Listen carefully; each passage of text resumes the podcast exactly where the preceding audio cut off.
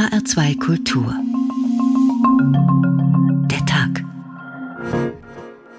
Mit Karin Fuhrmann. Guten Tag. Gib mir Tilidin, ja, ich könnte was gebrauchen. Ja. Wo hast denn du den Stoff immer herbekommen? Das ist nicht so schwierig, also eigentlich von Freunden immer. Ja, ja, und was ist denn hier los, Mann? Wenn du konsumierst, dann setzt du dich nicht mit deinen Problemen auseinander. Du rennst davor weg.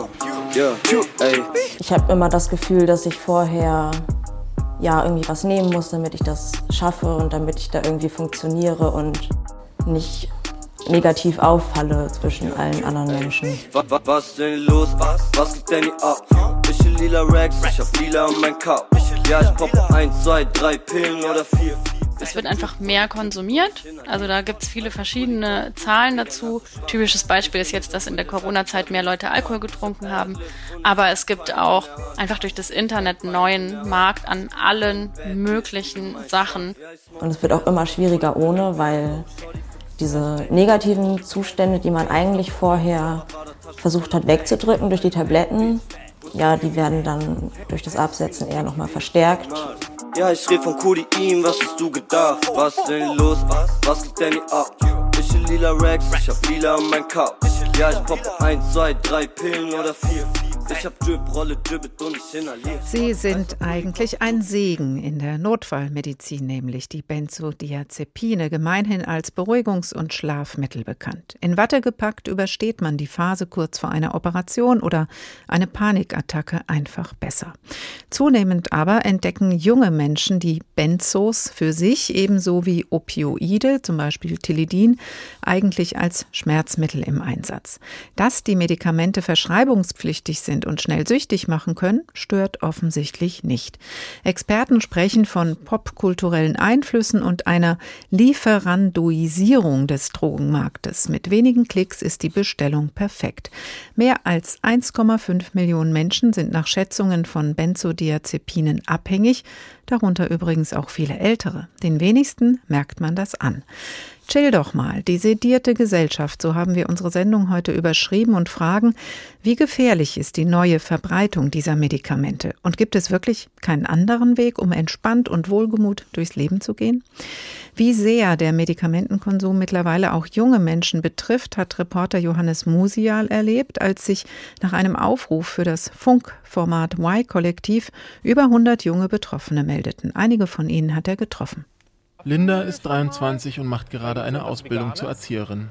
Ihre Familie hat keine Ahnung von ihrer Sucht, sagt sie. Aber Linda findet, die Leute sollten wissen, wie ihr Alltag mit Medikamenten aussieht. Acht Jahre nimmt sie die schon, will jetzt endlich weg davon. Linda erzählt, dass sie mit zwölf anfängt zu kiffen. Ein paar Jahre später kommen chemische Drogen und Medikamente dazu. Neben Hustensaft vor allem Beruhigungsmittel wie Lorazepam. Und Opioide, also Schmerzmittel. Mit 16 bekommt sie die Diagnose Borderline noch mehr Zugang zu Medikamenten. Kannst du mir mal erzählen, was die machen? Ja. Mit dir vielleicht auch direkt?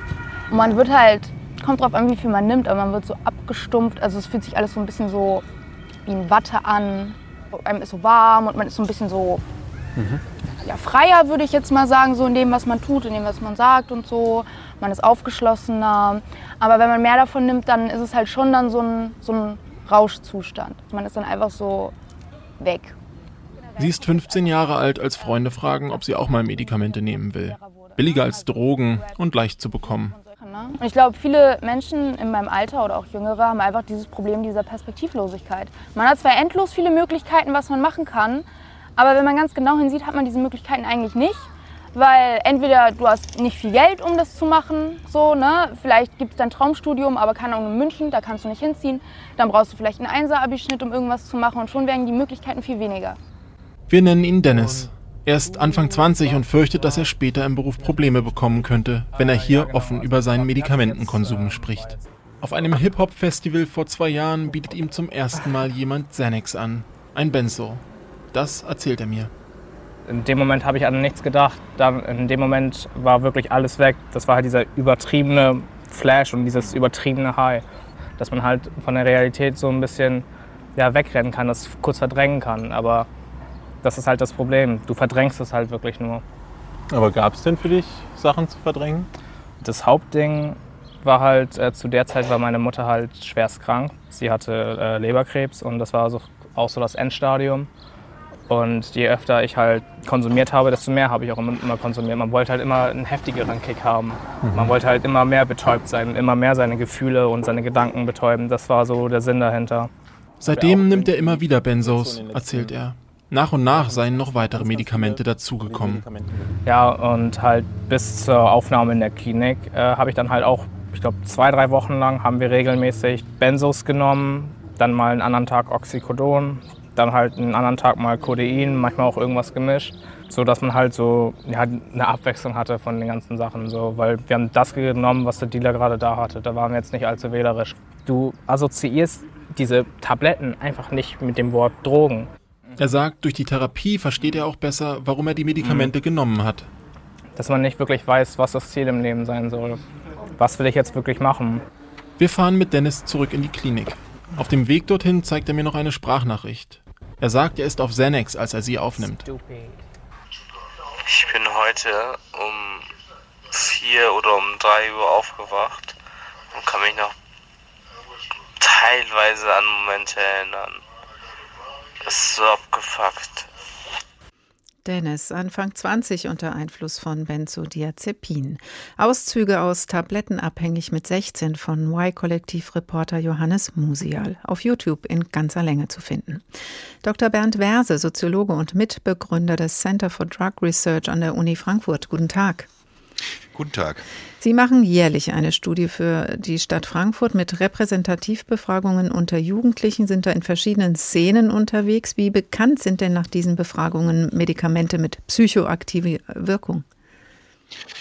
Ja, also nach Bekanntheit äh, fragen wir jetzt in der Repräsentativbefragung nicht direkt, aber nach all dem, was wir so mitbekommen, äh, zum Beispiel von den offenen Antworten, die ja auch möglich sind, äh, gibt es natürlich schon viele, die das, die das mitbekommen. Außerdem ist diese Repräsentativbefragung auch nicht das einzige, was wir jedes Jahr durchführen, sondern auch noch eine sogenannte Trendscout-Erhebung, wo also Leute aus Ausgehszenen und anderen Jugendkulturen befragt werden. Und auch da haben wir schon mitbekommen, dass äh, sich das natürlich verbreitet, verbreitet gerade wenn zum Beispiel ähm, äh, bekannte Rapper einfach damit angeben in ihren Videos sozusagen. Äh, ich meine, das ist ja schon auch ein älteres Phänomen, das mit allen möglichen Drogen rumgepost wird, auch in Videos und in Songs von Rappern, aber das mit den Benzos ist eben dann doch vergleichsweise neu. Hm.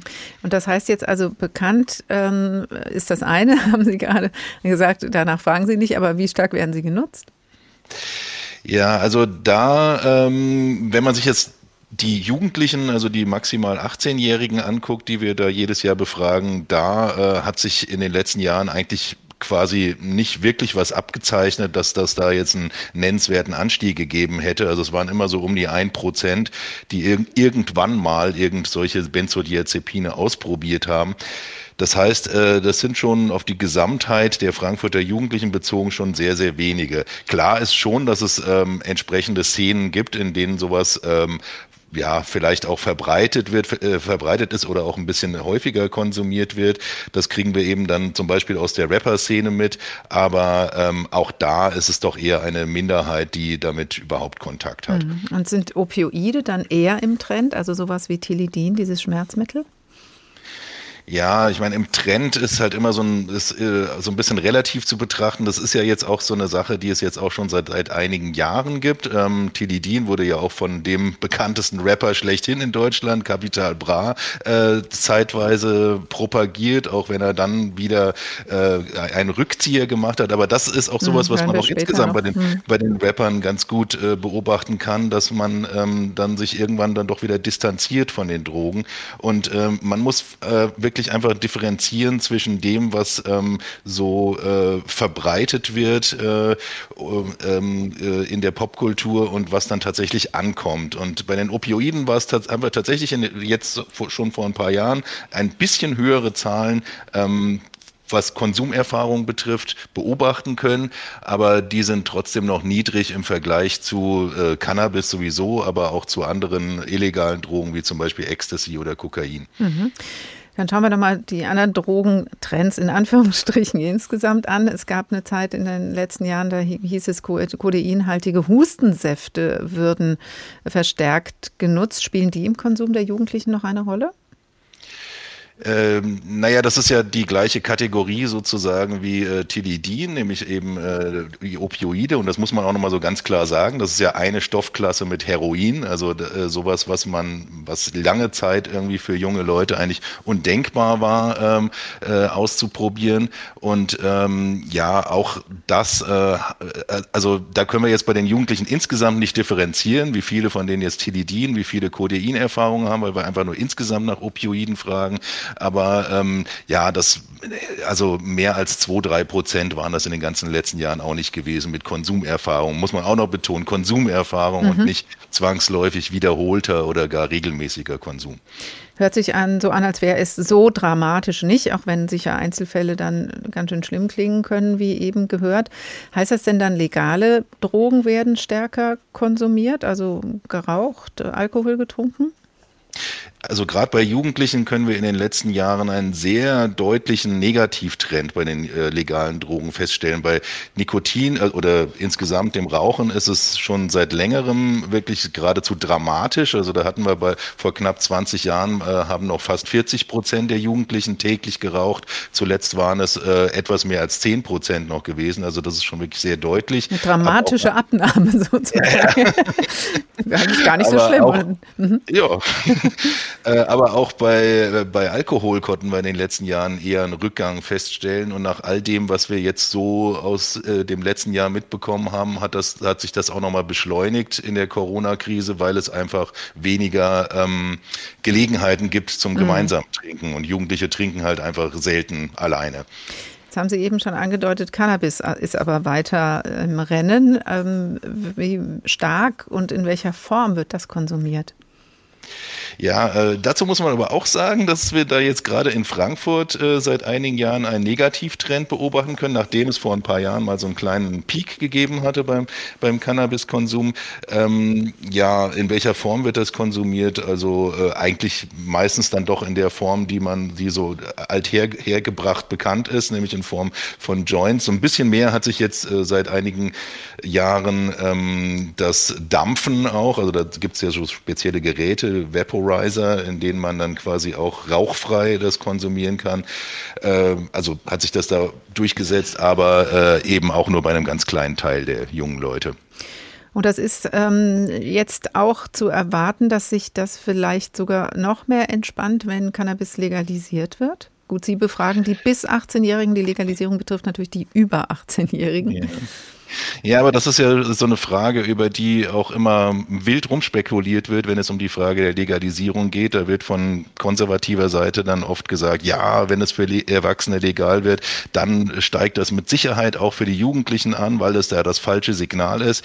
Äh, nur können wir in allen Ländern, in denen äh, eine Legalisierung durchgesetzt wurde, sehen, dass es da keinen signifikanten Anstieg gegeben hat. Also das, was wir erwarten können, ist, dass es entweder ungefähr auf dem gleichen Niveau bleibt oder jetzt, wo wir in Frankfurt äh, ja seit einigen Jahren einen rückläufigen Trend feststellen können, dass sich der womöglich auch einfach fortsetzt. Und vielleicht auch der Schwarzmarkt etwas ähm, ausgeblutet wird, wenn die Situation, die Verkaufssituation sich verändert.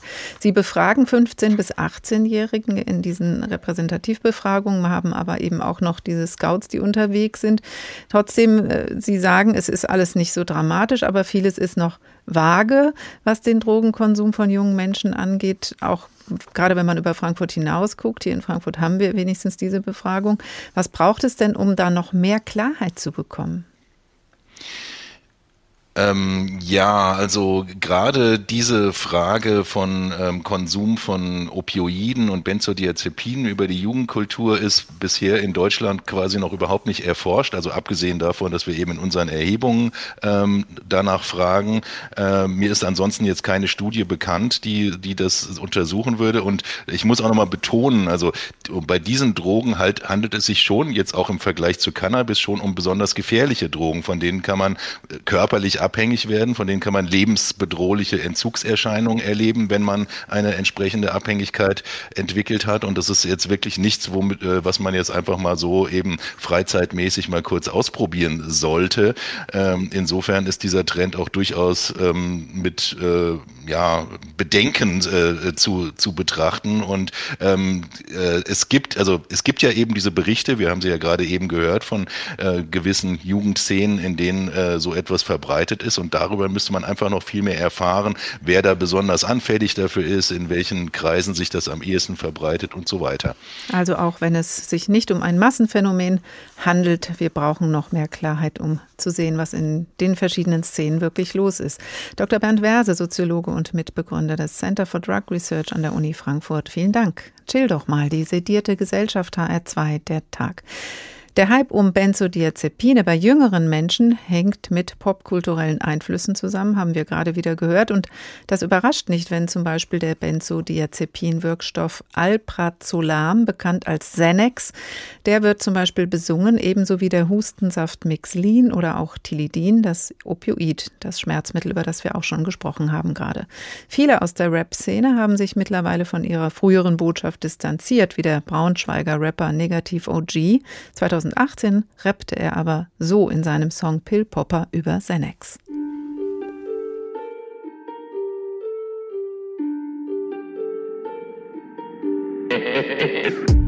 Pillpapa, Wasser, Blister, Medikamente sein Vater.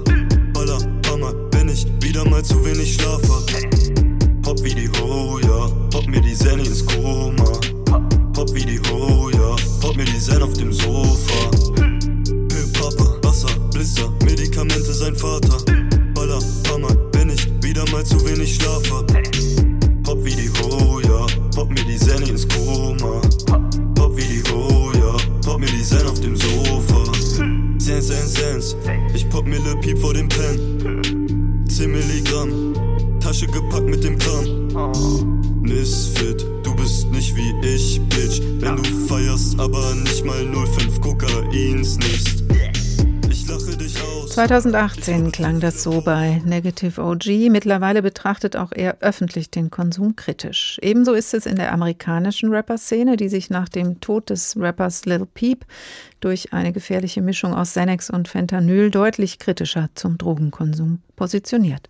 HR2 der Tag. Benzodiazepine heißen die Medikamente, die gemeinhin als Schlaf- oder Beruhigungsmittel bezeichnet werden, umgangssprachlich auch Benzos oder Downer.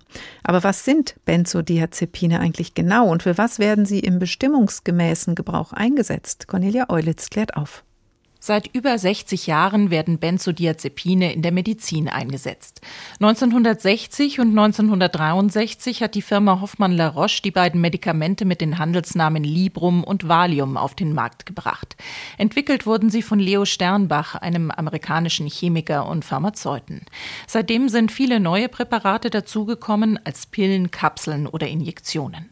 Die darin enthaltenen Wirkstoffe aus der Familie der Benzodiazepine erkennt man an den Endungen Azepam und Solam.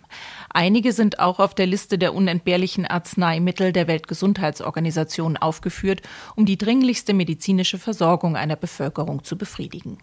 Benzodiazepine haben als Schlaf- und Beruhigungsmittel ein ähnliches Anwendungsprofil wie die früher viel eingesetzten Barbiturate, die aber überdosiert tödlich wirken. Sie sind von den Benzodiazepinen heute weitgehend verdrängt. Benzos werden auch als Tranquilantien oder Tranquilizer bezeichnet, ein erster Hinweis auf ihre Wirkungsweise.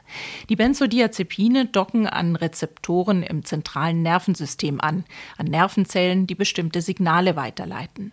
Sie verstärken die körpereigene Beruhigung, zusammen mit der Gamma-Aminobuttersäure, ein Neurotransmitter, der im Hirn gebildet wird und hemmend auf die Signalweitergabe wirkt. Eingesetzt werden Benzodiazepine in der Medizin bei Menschen mit Angsterkrankungen, weil sie angstlösend wirken. Bei Erregungszuständen oder Schlafstörungen wirken sie beruhigend und schlafanstoßend. Die muskelentspannenden und krampflösenden Effekte der Benzodiazepine werden zum Beispiel bei epileptischen Anfällen oder bei kindlichen Fieberkrämpfen eingesetzt. Aber auch als Vorbereitungsmedikament für Operationen oder unangenehme Untersuchungen wie Darmspiegelungen werden diese Medikamente verwendet. Benzodiazepine vermindern die bewusste Wahrnehmung. Gefühle werden nicht mehr so intensiv wahrgenommen.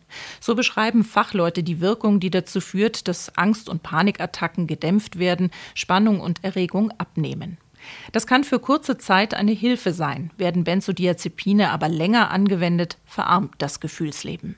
Benzos werden in der Regel nur für zwei Wochen verordnet, denn aus einer Dauerbehandlung können Abhängigkeiten entstehen. Es gibt auch einen Gewöhnungseffekt. Der Körper verlangt dann immer höhere Dosen, damit die gewünschte Wirkung eintritt. Ärztinnen und Ärzte verschreiben deshalb nach der 4K-Regel. Klare Indikation, korrekte Dosierung mit kleinsten Packungsgrößen, kurze Anwendung und kein abruptes Absetzen, sondern das Medikament ausschleichen lassen. Damit sollen auch sogenannte Rebound-Effekte vermieden werden, also eine überschießende Gegenreaktion des Körpers, die dafür sorgt, dass Symptome stärker auftreten als zuvor. Arzneimittel, die Benzodiazepine enthalten, sind in Deutschland zunächst mal rezeptpflichtig. Die Abgabe von reinen Substanzen, vor allem von größeren Mengen, unterliegen sogar dem Betäubungsmittelgesetz. Die meisten Fertigarzneimittel sind von der Betäubungsmittelverschreibung aber ausgenommen, weil die Dosierungen gering sind. In Einzelfällen kann die Dosis heruntergesetzt werden, die auf einem normalen Rezept verschrieben werden darf. Höhere Dosierungen gibt es dann nur über ein sogenanntes Betäubungsmittelrezept. Denn Benzodiazepine gelten weltweit als Medikamente mit der höchsten Missbrauchsrate. Informationen über Benzodiazepine von Cornelia Eulitz. Das wollen wir noch vertiefen mit Professor Volker Auwerter, Toxikologe am Institut für Rechtsmedizin an der Uniklinik Freiburg. Guten Tag, Herr Auwerter. Ja, guten Abend. Wenn man Benzodiazepine über eine längere Zeit einnimmt, haben wir gehört, kann eine Abhängigkeit entstehen. Ist das denn der Wirkstoff, der süchtig macht oder die angenehme, entspannende Wirkung im Kopf und Körper? Es lässt sich ja nicht wirklich trennen, aber Tatsache ist, dass eben eine verlängerte Einnahme dieser Stoffe regelmäßig zu einer Abhängigkeit führt. Denn das ist schon eine substanzbezogene Abhängigkeit, hängt aber natürlich mit den Wirkungen dieser Stoffe zusammen. Und wenn man das mal probiert, wie gehört eben auch von den Jugendlichen, also mal einmalig sowas mal nimmt, um zu wissen, wie es ist, das ist aber ungefährlich. Das ist ungefährlich. Im medizinischen Kontext wird es ja tausendfach gemacht ähm, für OP-Vorbereitungen und auch in anderen Kontexten, in Akutsituationen. Eine einmalige Aufnahme hat in der Regel die gewünschten Effekte, aber da tritt natürlich noch keine Abhängigkeit ein anders als bei den Vorgängerprodukten der Benzodiazepine. Wenn man aber jetzt zum Beispiel äh, Dinge kombiniert, nenne ich es mal vorsichtig, was wir vorhin von dem eigenen jungen Mann gehört hat, der einfach verschiedene Wirkstoffe durcheinander äh, genommen hat, Stimulantien wie Ecstasy oder Kokain, die dann erstmal zum Party machen helfen und dann ist man sonntags ähm, erholungsbedürftig, kommt aber nicht wirklich runter und nimmt dann noch Benzo, Benzodiazepine dazu. Zu was führt so ein Mix im Körper? Schwer zu sagen im Einzelfall. Das kann natürlich die, den gewünschten Effekt haben, dass man dann zur Ruhe kommt und von dieser Überstimulation durch Stimulantieneinnahme quasi wieder wegkommt. Ähm, dann wäre das ja, ja fast schon ein funktionaler Einsatz. Grundsätzlich ist aber natürlich ein Problem, dass wenn man verschiedene Substanzen kombiniert, äh, auch ja, Kombinationseffekte auftreten können, die nicht gewünscht sind. Und das wäre bei den Benzodiazepinen vor allem der Fall, wenn man vorher sedierend wirkende Stoffe eingenommen hat, Opiate, Opioide zum Beispiel, dann können sich nämlich die sedierenden Wirkungen gegenseitig verstärken und dann kann es zu einer Atemdepression oder auch zum Tod kommen. Atemdepression heißt, ich kriege keine Luft mehr. Genau, die Art der Atmungsantrieb äh, wird schwächer und setzt schließlich aus, äh, sodass dann irgendwann gar keine Atmung mehr da ist. Das ist ja das Typische bei einer Überdosis Opioide äh, oder Opiate. Und wenn man eben solche Stoffe kombiniert, dann tritt so etwas schneller ein. Kann das auch mit Alkohol und Cannabis in der Kombination passieren? Alkohol wirkt in größeren Mengen auch zentral dämpfend, deswegen große Mengen Alkohol und Benzodiazepine sind in der Hinsicht auch gefährlich. Das Cannabis selber hat eigentlich auf die Atmung wenig bis keine Effekte und da ist es, es wird auch ein ganz anderes System. Da ist weniger mit solchen äh, schweren Vergiftungen zu rechnen, aber alles, was zentral dämpfend wirkt, ist dann in Kombination mit weiteren dämpfend wirkenden Substanzen immer tendenziell gefährlich. Und diese Benzodiazepine können auch so zentral dämpfen, dass sie zu einer Art Amnesie führen und sind auch als diese berühmten K.O.-Mittel eingesetzt? Genau, das ist eigentlich eine typische Wirkung, die man sich zum Teil auch medizinisch zunutze macht. Ähm, bei Traumapatienten zum Beispiel schwerer Verkehrsunfall äh, gibt der Notarzt häufig äh, erstmal eine Dosis eines Benzodiazepins, damit äh, sozusagen da auch ein Vergessen möglicherweise des äh, Unfallgeschehens eintritt oder die Erinnerung schnell verblasst. Es kann also durchaus gewünscht sein, aber ähm, macht natürlich diese Stoffe auch ähm, zu solchen, die für ja, solche Zwecke eingesetzt werden können, die eben bei K.O.-Mittelgabe verfolgt werden. Mhm. Jetzt haben wir eben gehört, dass bei den jungen Menschen diese Medikamente nicht so verbreitet sind wie ähm, zum Beispiel aber Cannabis. Ist das dann vielleicht sogar die bessere Alternative? Das würde ich nicht sagen. Man kann die beiden Stoffe eigentlich nicht miteinander vergleichen in der Hinsicht, weil sie über völlig verschiedene ähm, Rezeptorsysteme wirken. Das Endokannabinoid-System ist ja ein ganz anderes als dieses GABA-System, in dem die ähm, Benzodiazepine dann sich zu schaffen machen. Ähm, ja, und die Wirkungen von Cannabis sind in einem jedenfalls normalen Dosisbereich auch nicht so dramatisch, würde ich jetzt mal sagen, wie die von Benzodiazepinen. Es ist doch ein, ein, ja, ein schwereres Wirkungsbild, was man da sieht bei einer höheren Dosierung. Und wenn man denn doch diese Wirkung gerne ohne Drogen, egal ob Cannabis oder Benzos, haben möchte, kann man diese stoffwechselbedingten Entspannungseffekte im Hirn und Körper denn auch durch andere Techniken herstellen, durch Meditation, Yoga oder einen Schlaftee? Auf jeden Fall. Solche ähm, Effekte kann man natürlich durch verschiedene Trainingsmethoden erreichen. Allerdings nicht auf Knopfdruck, wie wenn man sich jetzt eine Substanz zuführt. Da geht es eben schnell und zuverlässig in der Regel. Ähm, die anderen Techniken erfordern natürlich ein, gewisse, ein gewisses Durchhaltevermögen und, und ein Training und sind insofern natürlich für viele Menschen nicht so besonders attraktiv.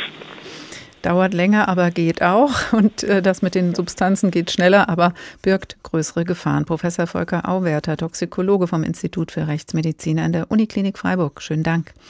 Chill doch mal, die sedierte Gesellschaft H2 der Tag. Um ein Opioid, das Schmerzmittel Tilidin, geht es in Songs von Capital Bra. In seinen Songs kommt die Droge einigermaßen gut weg, obwohl auch er sich öffentlich mittlerweile kritisch äußert. Zusammen mit Samra lässt Capital Bra durchblicken, dass er nicht nur gute Erfahrungen mit dem Konsum gemacht hat in dem gemeinsamen Song Tilidin.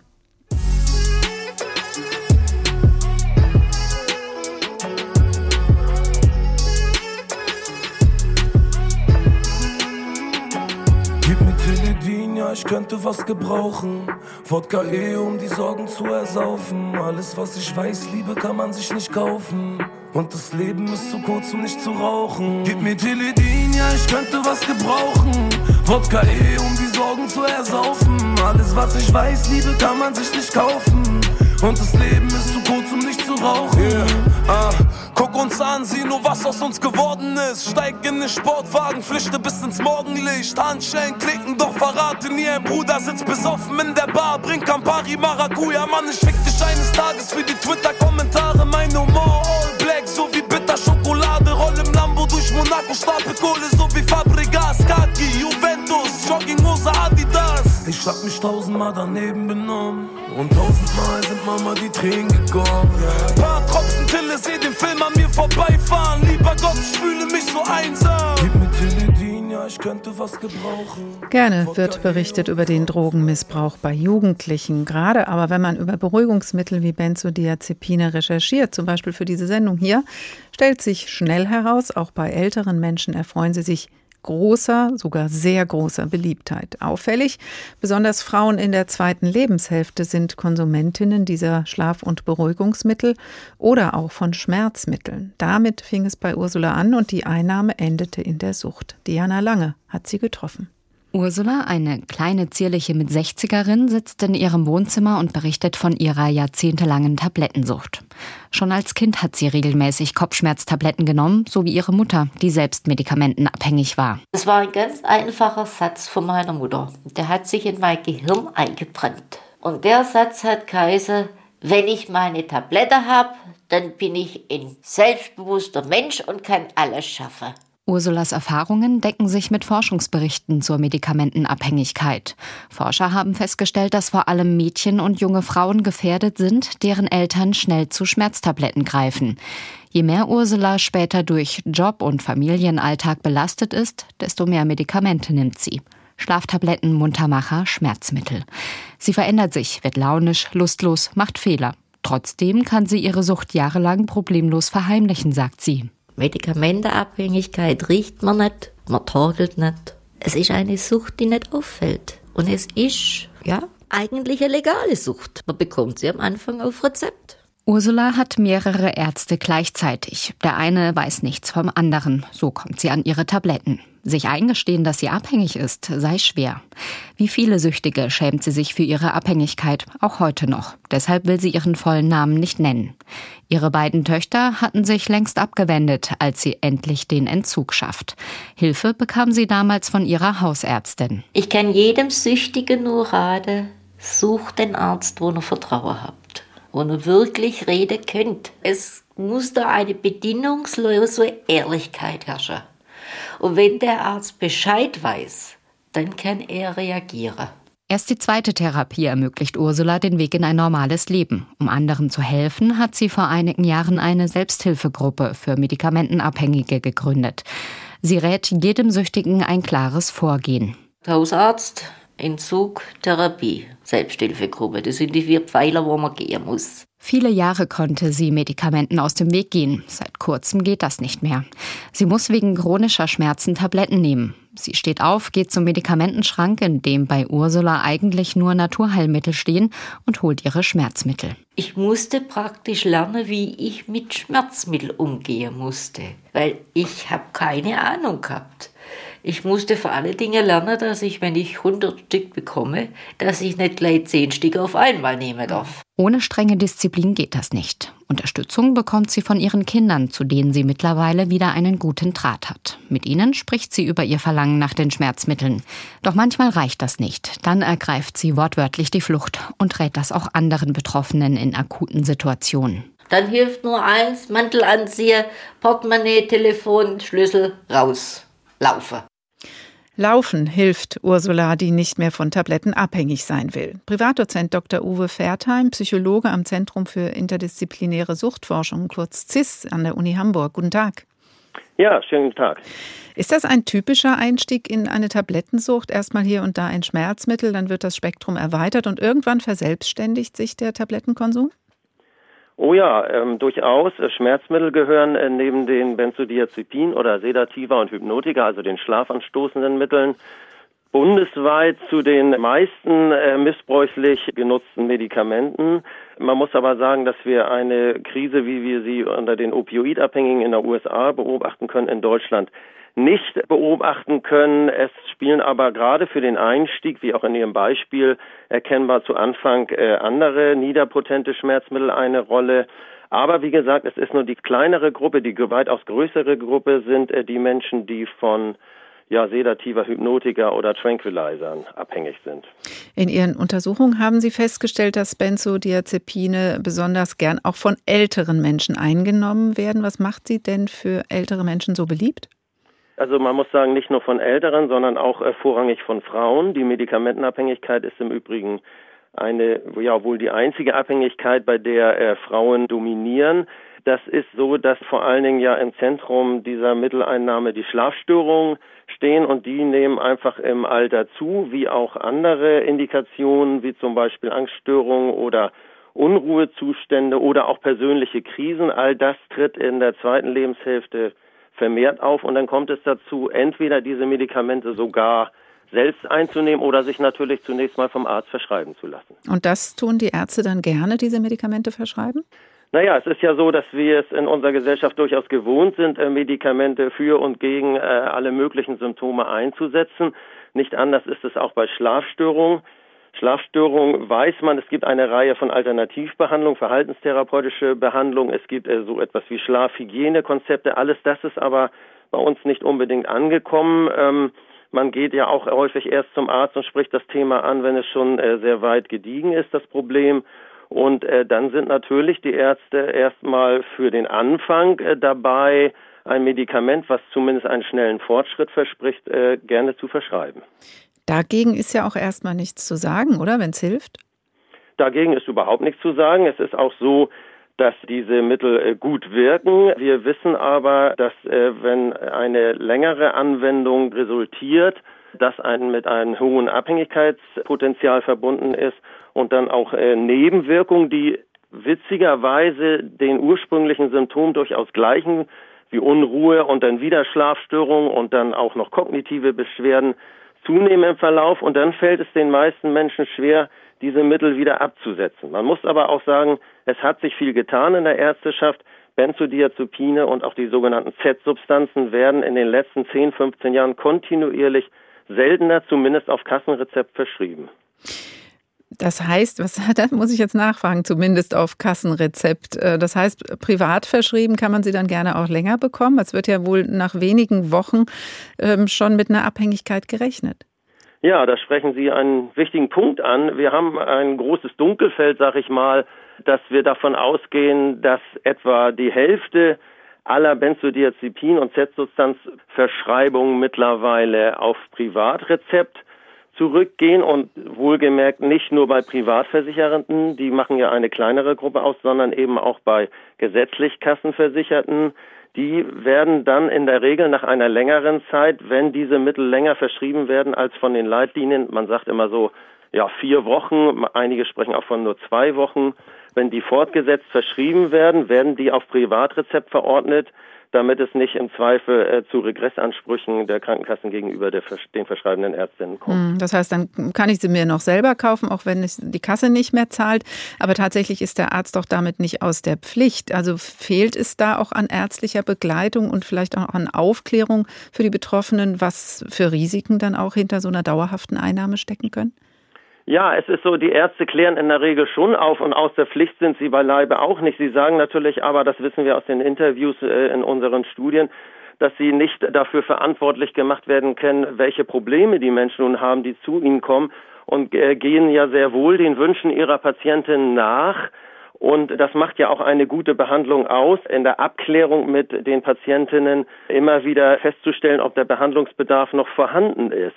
Es ist auch so, wir versuchen schon seit längerem, man nennt das ja Partizipation von Patientenseite, diese zu stärken, also die Mitsprache und Informiertheit bei Patientinnen zu stärken. Und je besser das gelingt, desto eher findet man auch eine Entscheidung äh, jenseits einer Langzeitmedikation, das hingegen allerdings kostet auch viel Zeit und manchmal Nerven, um es klar zu sagen, und müsste auch dann adäquat finanziert werden. Mhm. Sie arbeiten ja, äh, Herr Fertein, auch an einer betroffenen Information mit Ihrem Institut, um genau da mehr Aufklärung reinzubringen. Diese Benzodiazepine, äh, haben Sie aber eben auch schon mal gesagt, werden zwar wegen Schlafstörungen verschrieben, aber helfen selten langfristig, sondern es kann sogar durch die Nebenwirkungen zu Verschlimmerung kommen. Sie haben auch schon angedeutet, es gibt Alternativen, Verhaltenstherapie, Schlafhygiene. Steht das zu wenig im Vordergrund in unserem System? Ja, das kann man so sagen. Man muss sich einfach vorstellen, wenn Sie eine ältere Dame haben von 75 Jahren, die äh, längere Zeit ein Schlafmittel einnimmt. Man spricht im Übrigen auch bei der Mehrheit der Betroffenen von einer sogenannten Niedrigdosisabhängigkeit. Also es ist eine Langzeitabhängigkeit, die nicht unbedingt mit der sehr starken Zunahme von immer demselben, immer mehr und den noch stärkeren äh, Nebenwirkungen verknüpft ist. Aber wenn eine ältere Dame dann plötzlich gesagt bekommt, nun hören Sie mal auf damit und schauen Sie sich mal nach psychotherapeutischen Verfahren um, dann wissen wir alle, dass das gerade bei der sogenannten Überversorgung, die ja dann immer von den Kassen oder KV festgestellt wird und den langen Wartezeiten nicht möglich ist, nicht so einfach möglich ist, hier eine entsprechende Beratung oder Therapie zu bekommen. Sie haben eben auch schon angedeutet, es gibt ein Dunkelfeld. Also wenn ich jetzt mal über meinen Freundes- und Bekanntenkreis nachdenke, da sind auch ein paar Frauen in der zweiten Lebenshälfte dabei. Da hat mir noch niemand von regelmäßigem Medikamentenkonsum berichtet. Ist auch genau das vielleicht ein Teil des Problems, dass eben es auch vielleicht einfach weiter eingenommen wird und es niemand mitkriegt, weil das so schön still und heimlich geht? Ja, genau. Das ist ja, wohnt ja der Medikamenteneinnahme inne. Ich äh, sagte das ja schon am Anfang. Ähm, wir, wir haben hier eine gewisse Gewohnheit, mit Medikamenten auf Befindlichkeitsregulation zu reagieren.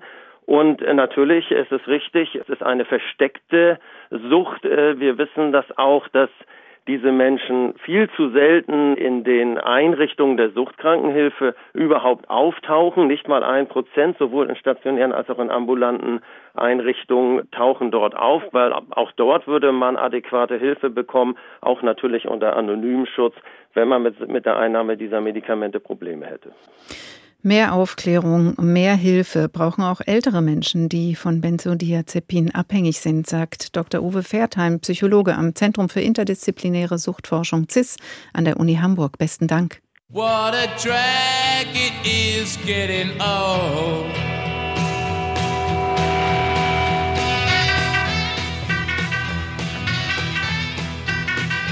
Kids are different today. I hear every mother say. Mother needs something today to calm her down. And though she's not really ill, there's a little yellow pill. She goes running for the shelter of her mother's little helper, and it helps her on her way, gets her through her busy day.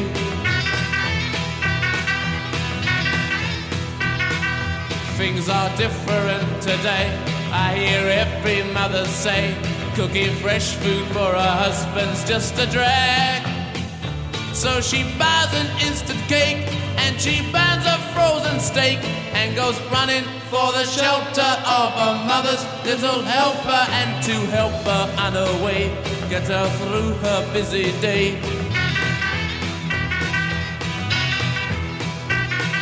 Doctor, please, some more of these outside the door. She took for more. Die Affinität älterer Frauen zu Benzodiazepin ist also auch nichts Neues. In dem Stones-Song Mother's Little Helper hilft der belasteten Mutterseele die Little Yellow Pill, geschrieben in Anspielung auf das Medikament Valium, ein Benzodiazepin, das in den 60ern entwickelt wurde, wie wir gehört haben. H2 der Tag.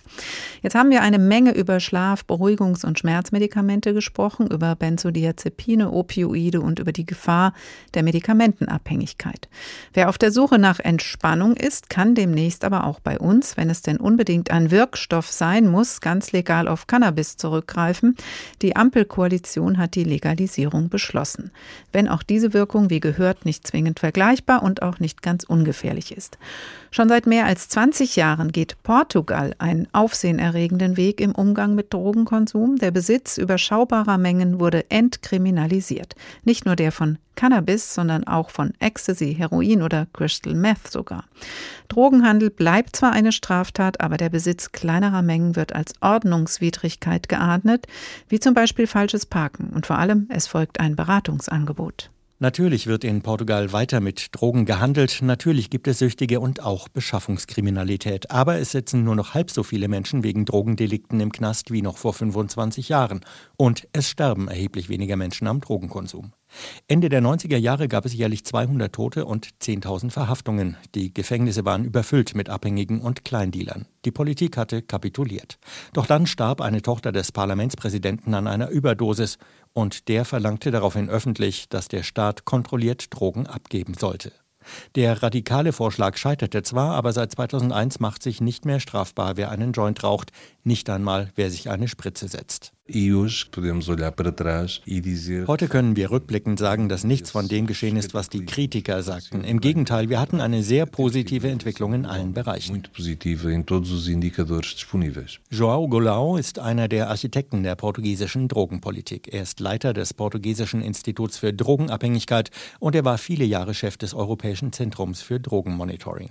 Das portugiesische Rezept Sozialarbeit für Gelegenheitsgefahrtherapie für Heroinabhängige und härtere Strafen für Dealer.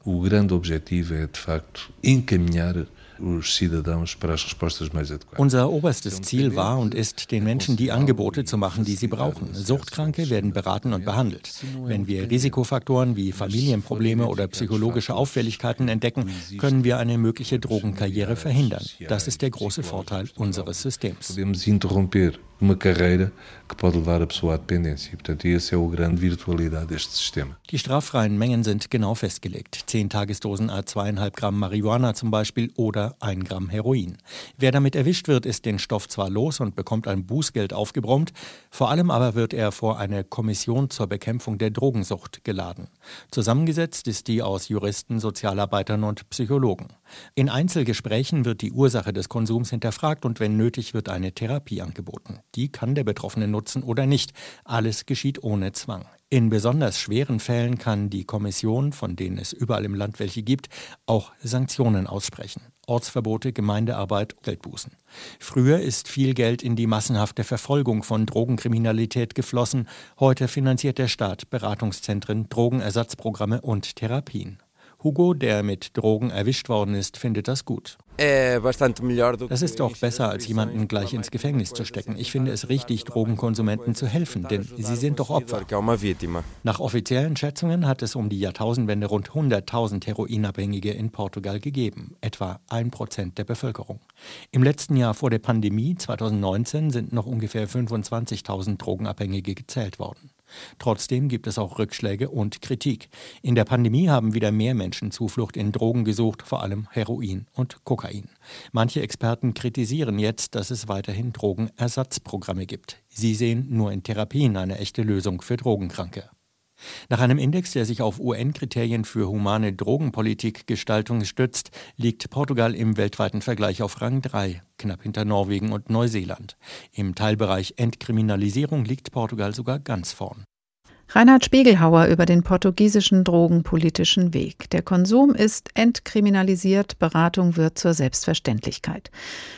Privatdozent Dr. Robert Feustel, Soziologe an der Uni Jena und Herausgeber des Handbuches Drogen in sozial- und kulturwissenschaftlicher Perspektive. Guten Tag. Guten Tag. Legal, illegal, kriminell oder nicht, ist die Debatte über die Verbote von Drogen so alt wie der Drogenkonsum selbst? Interessanterweise nicht, weil die, das Verbotsgebaren gibt es erst seit, hm, der Anfang ist nicht so genau zu bestimmen, seit dem späten 19. Jahrhundert. Vorher gibt es hier und da mal Sequenzen, da ist mal Kaffee verboten, da ist mal Tabak verboten, aber im großen globalen Stil ist das eine sehr, sehr junge Entwicklung. Wir haben ja in der Sendung viel von Benzodiazepinen, also Schlaf- und Beruhigungsmitteln gesprochen. Ähnlich wie bei manchen anderen Stoffen oder auch Alkohol wird ja der etwas benebelte Zustand von vielen dabei als angenehm empfunden, unter anderem bei Jugendlichen. Kann man dieses Motiv schon fast als ein urmenschliches Bedürfnis bezeichnen? Ja und nein. Auf der einen Seite gibt es ein urmenschliches Bedürfnis durchaus nach Zuständen, nach anderen Zuständen. Altered States of Consciousness heißt das dann im Englischen gerne. Äh, wir nennen das oft Rausch. Ob der Begriff so gut ist, weiß ich nicht so genau. Aber es gibt, solange es Menschen gibt, solange man Dokumente kennt, ähm, Interessen, Bedürfnisse nach irgendwie anderen Zuständen. Dieser konkrete Fall, hm, der ist schon auch zeitgebunden, weil es schon darum geht, welche Art von, von Drogenerfahrung möchte ich machen. Und wenn es sozusagen um eine Erfahrung geht, die die eher so stillstellt, die abschießt im Hirn und nicht unbedingt aufweckt, dann ist das auch ein Indiz für Zeitgeist. Also welche Drogen wann genommen werden, ist nicht ganz zufällig, scheint mir. Aber es gab immer auch das Motiv, auf das, was Sie jetzt so anspielen, zumindest in bestimmten Zeiten, dass mit ähm, Trinkgelagen oder Drogenkonsum eine reinigende Wirkung einhergeht oder eine Erweiterung des Bewusstseins, also auch mit Erkenntnisgewinn. Ja, es gibt ganz viele verschiedene Drogensequenzen. Das hängt auch ein bisschen vom Kontext ab. Wenn wir uns sozusagen in eine Welt zurückdenken, die wir gern Mittelalter nennen, dann ist sozusagen das auch, das, auch der Drogenkonsum eingeordnet in so eine religiöse Vorstellung von Gott und Teufel. Die Wahrnehmung, die Erkenntnisse, die man zum Beispiel etwa gewinnt, die sind nicht so, wie wir es heute verstehen, reine Halluzinationen, sondern sind dann eben von Gott oder vom Teufel besetzt oder beseelt, je nachdem. Ähm, es gibt Vorstellungen davon, dass die Alkoholgelage sozusagen die Stränge des christlichen Alltags gegenlesen oder ermöglichen, weil man ab und zu mehr ausbrechen muss. Äh, es gibt für ganz viele verschiedene Varianten, ähm, auch Dokumente und Konsummotive gibt es wahrscheinlich ähnlich viele wie Drogen. Äh, und jeweils kann man ganz gut sehen, dass sie zeitgebunden sind, an den jeweiligen Ort gehören. Ähm, das Einzige, was konstant ist, ist der Drogenkonsum selbst. Das heißt, es geht nur darum, was wird genommen? Was wird genommen, wie viel, zu welcher Gelegenheit, mit welchem Anlass. Ja. Und wie wirkt Also Opium, Hanf, äh, Bier, Weihrauch hat ja doch immer ein bisschen andere oder auch äh, mhm. Kokablätter haben immer ein bisschen andere Wirkung. Mhm. Es gibt in der Drogenforschung so ein Dreieck, Drug, Set und Setting heißt das. Also Droge als Stoff, die hat natürlich auch einen eigenen Wirkungsspektrum. Also ein Opiat wirkt ganz anders als Kokain. Äh, das Set ist sozusagen die, die persönlichen Bedingungen, die körperlichen Bedingungen und das Setting ist sozusagen das soziale Umfeld ringsrum, auch das wissenssoziologisch beschreibbare Umfeld ringsrum. Und in diesem Dreieck lassen sich ganz viele verschiedene Drogenkonsummotive und Stoffe finden. Am Drogenkonsum sieht man die Gegenwartskultur in bestimmten Phasen. Äh, das sind so die letzten zwei Jahrzehnte, drei Jahrzehnte gewesen. Äh, es sind sehr viele schnelle Drogenmode gewesen, äh, Speed, Amphetamine, Kokain, so Leistungsdrogen, wo, Drogenkonsum dann doch ganz gut eingepasst wird in so eine kapitalistische Selbstausbeutungswelt. Man nennt es dann so Optimierungszwecke, Drogen für Optimierungszwecke. Ähm, gegenwärtig habe ich den Eindruck, kippt das ein bisschen. Äh, wir haben so eine Art spätkapitalistische Depression und eine Corona-Pandemie, die doch auch Jugendliche eher dazu führt, vielleicht Drogen zu konsumieren, die eher so abschießen, die abtöten, die, die schlafend machen, die aussetzen. Also es gibt so, eine, so ein Wechselspiel aus gesellschaftlicher Kultur, aus sozusagen aus Gegebenheiten und Drogenkonsum. Das heißt also, dieses Rebellische, was ja in den 60er Jahren mal hinter dem Drogenkonsum stand, das passt jetzt zu dem, was wir heute auch in der Sendung gehört haben, eigentlich gar nicht. Also so eine Rebellion gegen Elternhaus, gegen Spießertum, Aufbegehren, sondern, wie Sie es gerade beschrieben haben, eher sich anpassen oder irgendwie aushalten, was um einen herum ist, ist ja ein anderes Motiv. Ja, ja, also die, die Idee, Drogen politisch einzusetzen als Gegenkultur, die gibt es eigentlich nur in den 60er Jahren, ein bisschen noch im Punk in den 70ern und dann vielleicht noch in ganz leicht veränderter Form, äh, ja, sozusagen in den späten 80er, 90er Jahren mit dem Techno. Aber das sind schon sehr wenige Sequenzen, wo man sozusagen zu der Verknüpfung von Drogenkonsum und Rebellion sehen kann. Gegenwärtig würde ich das auch nicht sehen. Das ist aber vielleicht auch gar nicht so schlimm, weil politischer Protest mit Drogen zu kombinieren, ist nicht unbedingt die beste Idee. Die große LSD-Welle in den 60ern ist ja auch krachend gescheitert. Das heißt nicht, dass das irgendwie falsch, schlimm oder schlecht war. Ich will das gar nicht irgendwie jetzt negativ bewerten. Ähm, aber im Regelfall ist es keine so elegante Überlegung, mit Drogen Politik machen zu wollen. Mhm. Bei allem, was Sie jetzt sagen, Herr Fäusel, geht mir so ein bisschen durch den Kopf, dass man eigentlich Medikamente und Drogen nicht wirklich voneinander trennen kann. Jedenfalls nicht, wenn sie eben bewusstseinsverändernd sind, oder? Das ist richtig. Das ist äh, die Unterscheidung zwischen Medikament und Droge ist in vielen Fällen nichts anderes als die Konsumintention, die Absicht. Warum nehme ich was und äh, wie viel wovon? Bei Opiaten sieht man es ganz gut. Es gibt eine, ganz viele Daten und Belege dafür, dass gerade äh, dass Opiate als Schmerzmedikamente genommen werden. Gerade nach dem Ersten und Zweiten Golfkrieg gibt es ja, gute Zahlen, weil doch sehr viele Kriegsversehrte mit Opiaten behandelt wurden, die dann nicht abhängig werden. Das ist noch so ein Nebenschauplatz, weil Abhängigkeit nicht einfach eine stoffgebundene Veranstaltung ist, sondern immer eingebunden in ein soziales Gefüge oder vielmehr bei Abhängigkeiten in ein fehlendes soziales Gefüge. Äh, fast alle Drogen, die wir heutzutage kennen und die Leute konsumieren, sind als Medikament in die Welt gekommen. Das betrifft Kokain, Amphetamine, Methamphetamin, äh, im Prinzip alles, auch LSD. Äh, es, gibt also eigentlich keine scharfe Trennung. Und man muss genau hinschauen. Was ist die, der Konsumgrund, was ist die Motivation und wo führt es hin? Mhm. Deswegen macht es für meine Begriffe auch Sinn, weniger über Sucht zu sprechen, als mehr über die Frage, wer hat mit welchem Drogenkonsum welches Problem. Das finde ich ähm, genau eine interessante Frage, wenn man an den Anfang der Sendung zurückdenkt, wo Jugendliche formulieren, weil sie sich verloren fühlen, weil sie keine Perspektive sehen, greifen sie zu Rauschmitteln, in diesem Fall eben Tabletten. Sie sagen, jede Zeit hat ihre Drogen. Aber dieses Motiv, ist das vielleicht doch was, was besonders mit unserer Zeit zu tun hat? Also das kann ich jetzt nicht, nicht ganz sauber empirisch belegen, aber den Eindruck will ich teilen, dass dieses Motiv sozusagen irgendwie abzuschalten, irgendwie den ja, den, den, Wahnsinn des Alltags zu vergessen, ein Drogenmotiv sein kann. Das ist nicht das Beste, weil das sozusagen irgendwie den Weg in die Abhängigkeit schon ebnen könnte. Äh, wenn man sozusagen schlechte soziale Umfelder, äh, eine, eine beschissene ökonomische Situation, wenn ich mal so etwas unsauber sprechen darf, äh, schlechte Aus sozusagen wegmacht mit Drogen, ja, das ist nicht die beste Grundlage für einen, sagen wir, kontrollierten Konsum. Es gibt ja auch den riesengroßen Bereich des kontrollierten Drogenkonsums, der in der Öffentlichkeit noch viel weniger diskutiert wird, weil wir immer auf die Problemfälle schauen. Aber diese Art von Motivation ist schon problematisch. Man sollte aber dann weniger an der Drogenfront kämpfen und mehr sozusagen an den politischen Bedingungen, an den Zukunftschancen, äh, an den Jobaussichten etc. Also mehr auf die eigentlichen Probleme schauen, sagt Dr. Robert Feustel, Soziologe an der Uni Jena und Herausgeber des Handbuchs Drogen in sozial- und kulturwissenschaftlicher Perspektive. Ganz herzlichen Dank.